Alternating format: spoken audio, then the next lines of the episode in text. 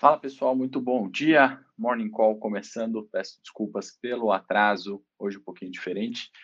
Não estou me sentindo muito bem, fiquei aqui em casa. Estamos num rodízio de corona, não sei se é isso, mas tive sintomas essa noite.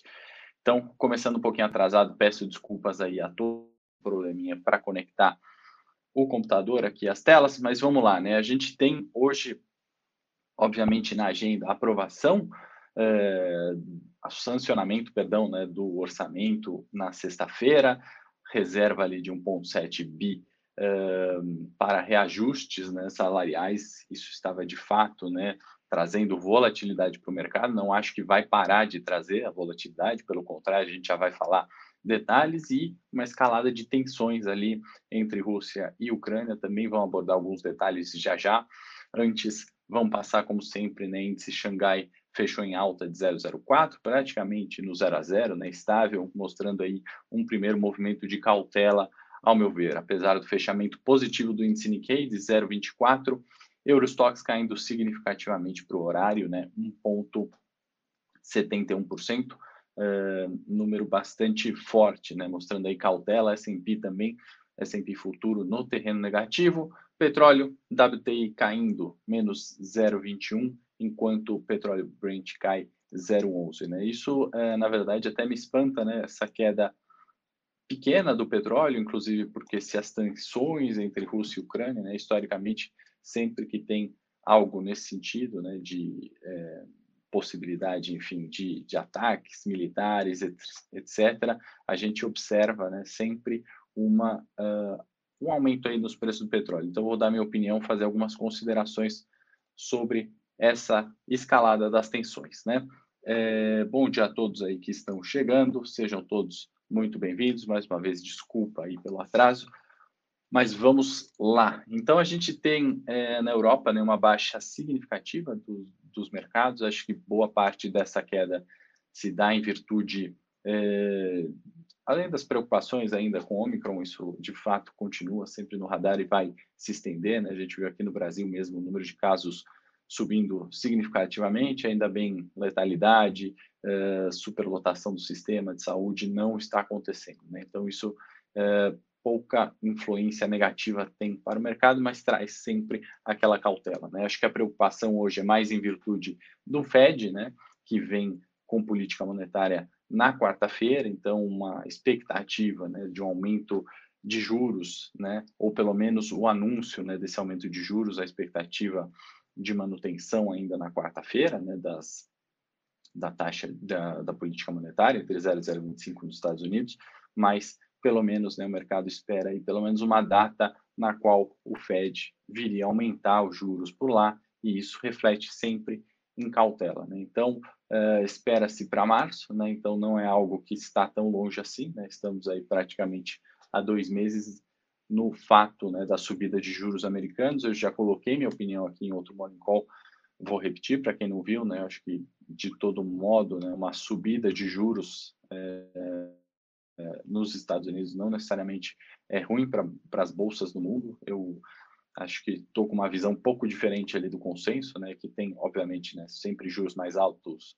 ruim para renda variável, isso é inegável, né? Uma taxa de desconto maior também faz os preços dos ativos caírem, né? Mas eu imagino uma migração de fluxo, né, de capital, obviamente, parte desse dinheiro que estava em bolsa, S&P, Nasdaq, migra para a renda fixa lá, mas tem sempre a parte desse capital que é tomadora de risco, né? E aí vai vir para países, ao meu ver, emergentes, né? E dentre os emergentes, os mais descontados, no caso, é o Brasil, né? Aquela famosa famoso descolamento que a gente repete tanto aqui, né? De bolsa brasileira renovando mínima em cima de mínima em 21 e americana máxima em cima de máxima, né? Não é tão uh, não pode ser tão discrepante assim, né? Acho que a gente tem um cenário político à frente, eleição, cenário fiscal desafiador, mas eu vejo ainda é, um copo meio cheio nessa questão de subida de juros e sem comentar, né, que a gente está é, na realidade a economia mundial saindo da UTI, né? Assim, não dá para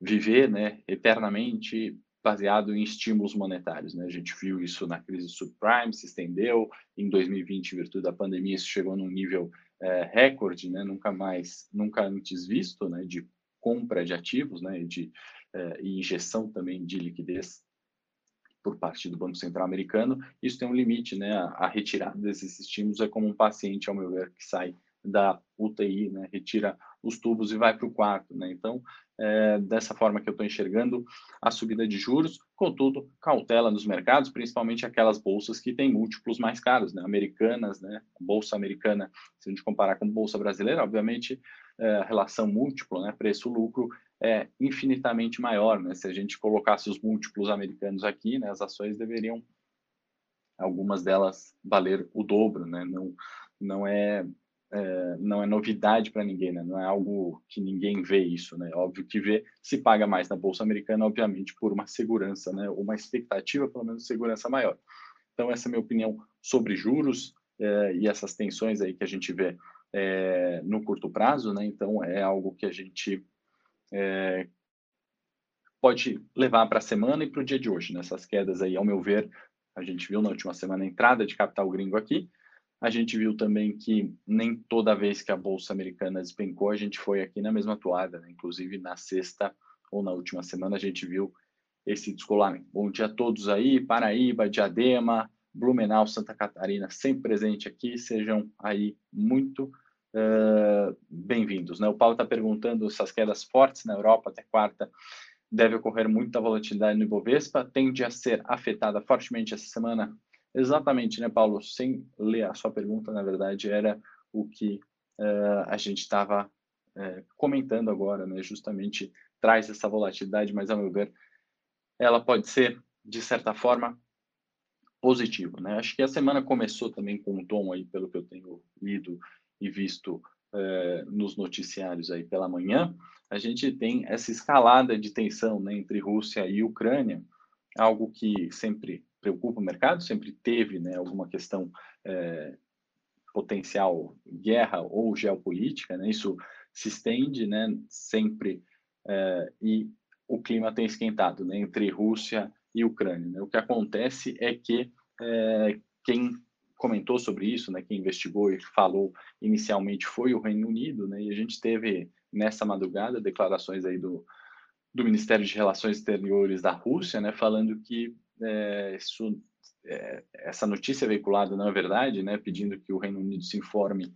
melhor, né, e, e, e cheque justamente essas questões, né, que os, os comentários e as notícias divulgadas aí pelos é, pelas inteligências aí dos países do Ocidente, aí ele se refere a Reino Unido, Estados Unidos, é que tem é, escalado as tensões. Né? Essa mal informação, essa mal divulgação dos dados é que, de fato, tem é, trazido aí a escalada de tensão. Então, assim, de certa forma, né, a gente não sabe exatamente né, o que está nos bastidores, o que consigo ver é que aqui pelo, é, pelo petróleo, né, na verdade, se a gente considerar tanto o WTI quanto o Brent, né, não foram ali, é, não foram assim tão, é, tão impactados. Né? A gente poderia ver, como a gente viu alguns tempos atrás, inclusive fizemos é, algumas operações com isso, né, sobre a, o aumento do petróleo, né, a aceleração aí do, do contrato futuro, pelo menos nessa hora da manhã, algo que a gente não vê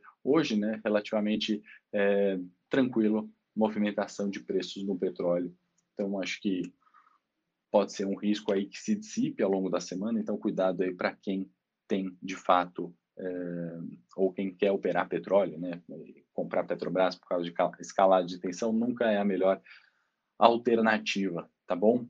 É, o Fabrício está falando, bom dia, mestre. Entrei ontem na Operação Fênix também. Bora para cima essa semana. Com certeza, sempre bom, né? Todas essas incertezas, essas escaladas ou uh, não, né? Ou esse recuo das escaladas da tensão, por exemplo, Rússia e Ucrânia, dão boas oportunidades, né? O mercado sempre distorce um pouco no curto prazo e a gente opera isso via opções, tá?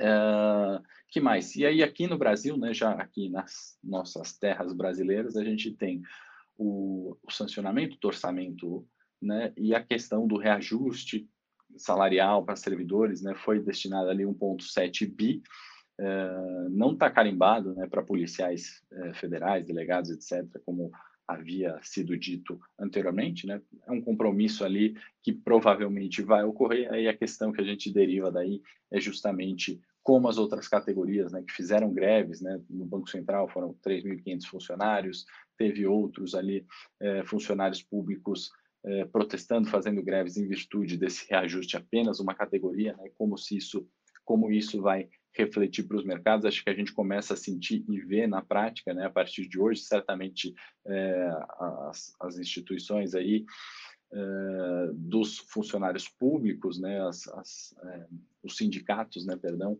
vão de fato aí se manifestar, com certeza devem é, colocar aí pelo menos uma nota ao longo do dia para a gente ver, né, qual que vai ser é, o reflexo disso. Né? Na minha opinião, sempre temos aí o problema da produtividade, né, que afeta direto os mercados. Não estou julgando aqui se é justo ou não o reajuste, né? até porque é, se a gente olhar, né, todo mundo mereceria um reajuste, né, sem virtude de inflação, por exemplo, todos os trabalhadores né, precisariam, se for esse é o, o tópico, né, se for o tópico que os policiais federais, por exemplo, estão descontados, né, os aumentos não ocorreram ao longo dos anos, eu não sei, não sou especialista é, nesse tema, né, mas a questão para os mercados é justamente produtividade, né, vem mais uma greve, então paralisação de determinada linha de produção, eventualmente paralisação de um serviço, e isso sim que é negativo para os mercados, é isso uh, que o mercado monitora, certo? Na agenda, né, o que, que temos para hoje? Na verdade, é a semana bastante importante, né? A gente tem Fed uh, na quarta, hoje focos apenas de mais relevante. Ao longo da semana a gente vai ter CAGED, desemprego aqui no Brasil, Fed PIB nos Estados Unidos na quarta-feira. Então, muita coisa para a gente comentar nos próximos morning calls e uh, balanços, inclusive, né, gigantes aí como Intel, Boeing, Microsoft, e GE, né? Então, certamente a gente vai ter um reflexo, um, reflexo desses balanços aqui uh, no Brasil, sem dúvida, né?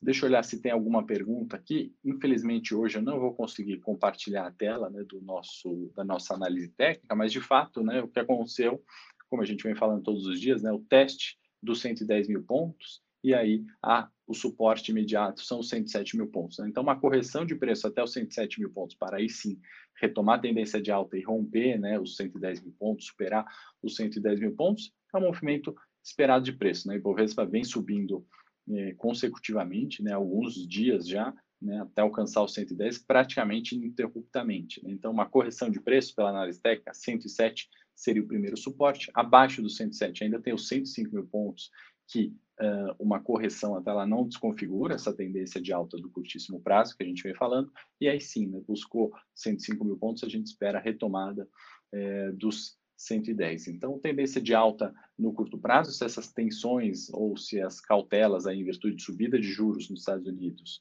uh, reajuste salarial aqui, tensões políticas, quaisquer que sejam, de eleição, de fato reflitam né, no mercado, a gente pode é, sem dúvida, é, esperar né, que é, a tendência não seja alterada, pelo menos no curto prazo. Né? Bom, deixa eu olhar aqui se tem algumas perguntas. Não falei do minério de ferro, né, que caiu 2,82, 133 é, dólares a tonelada, né, então negativo para o minério de ferro, negativo para a Vale, e consequentemente né, isso pesa bastante no Ibovespa, porque a gente tem é, um peso relevante em Vale, mais de 15%, é Vale. É, inclusive, né, não compartilhamos a tela, mas eu vou deixar um link aí na descrição quanto à análise técnica né, que eu fiz do Ibovespa, detalhada ali é, em vídeo, né, e também de outros 10 papéis que representam 50% do índice. Então, através desse vídeo, dá para a gente ter um bom é, panorama é, semanal sobre os pontos do Ibovespa e dos principais papéis. Né? A gente analisa 10 papéis que têm 50% do peso do Ibovespa dá para a gente ter uma boa noção da semana, é só clicar aí no link assim que acabar o Morning Call e conferir é, o que, que a gente está vendo do ponto de vista técnico, pelo menos, né? Bom, vamos para o cenário corporativo, né? A gente tem é, Itaú, que divulgou que planeja ser um dos primeiros bancos a oferecer crédito por meio do Pix, né? Então, assim, entra num terreno, né, um potencial para competir é, com a questão, com a sua própria é, gestão de cartões, né? então algo que a gente possa é, expandir né, a base de crédito, eu acho positivo para o Itaú, né? se não fosse o, o exterior, né, se, fosse, se não fosse o clima de hoje, acho que poderia refletir no terreno positivo, sempre é uma alternativa para aumentar o alcance ali das suas linhas de crédito. Obviamente tem um potencial ali, né, acaba competindo com a questão é, de cartões, né? Então, é, eu acho positivo aí a decisão de Itaú. É, a gente teve também o Modal, que ele confirmou é, um fechamento de uma operação adquirindo 100% é, do capital social da LiveOn. É, isso já foi anunciado lá em outubro, né? E o valor da operação não foi revelado. Então, Modal que sofreu recentemente foi comprado agora pela XP, anuncia aí a compra de uma operação, aumenta de alguma forma ali é, suas companhias né, embaixo do banco ali que atende diversos é, setores e tenta expandir, né, fazendo essa aquisição. Também pode ser positiva para a companhia. PetroRio, né, atenção acionista da PetroRio, informou que está impedida por uma decisão da Justiça do Rio de Janeiro é, de iniciar ou continuar o desenvolvimento do bloco de Wahoo na bacia de Campos. Né? Então, negativo, né? Um, uma paralisação de produção ou a não produção, né, menos receita, obviamente menos valor para a companhia, certamente deve reagir negativamente. Inclusive as petroleiras, de uma forma geral, né, se a gente vê Petrobras, 3R e PetroRio, né, dadas altas recentes, né, é, 3R em menor escala, né, mas uma correção de preços também, junto a esse mau humor de mercado, é possível no curto prazo, tá? Bom, aí temos também uma notícia um pouco menos relevante, mas vale comentar, dado que é o setor de construção e a gente tem feito algumas considerações sobre, né, a JHSF que faz uma emissão de debêntures, né, sua 11 primeira emissão, 200 milhões, então a companhia ali um, tomando crédito, né, de alguma forma uh, positivo para o setor, né, as empresas tanto de construção, shoppings, né, ao meu ver, bastante descontadas né, em bolsa, é, algo que vem naquele momento onde o valor, né, o que elas entregaram em períodos de crise, o que elas estão entregando agora, não necessariamente reflete os preços de tela, né? Até se a gente olhar para o micro, né, uh, a quantidade ali de apartamentos em construção, de estoques landing bank, né, chamado landing bank das construtoras, né, em algum momento deve refletir nos preços eh, das ações. Bom dia para quem chegou agora, para quem está vendo a gravação. Uh, peço desculpas aí mais uma vez em virtude uh, do atraso e da minha questão aqui de saúde. Então, uh, a gente conclui esse Morning Call. Acho que entregamos o conteúdo proposto aqui, análise técnica, também o que está pegando os mercados no dia. O Valdemir está dando bom dia. Semanas com ganhos iguais aos das semanas passadas são muito bem-vindos. Parabéns. Obrigado, Valdemir. Está se referindo provavelmente a algum dos produtos aqui na Levante, o Trade, o Operação Fênix, enfim, faço convite para quem quer conhecer e também para aqueles que querem ver um pouco mais detalhadamente a análise técnica do Ibovespa e dos 10 papéis em 10 minutinhos nesse vídeo aí que o link está na descrição, vale bastante a pena, tá bom, pessoal? No mais, espero vocês amanhã, 8h30. Bom dia, boa semana e bons negócios a todos. Para saber mais sobre a Levante, siga o nosso perfil no Instagram, levante.investimentos. Se inscreva no nosso canal do YouTube, Levante Investimentos. E para acompanhar as notícias do dia a dia e mais sobre a Levante, acesse nosso site levante.com.br.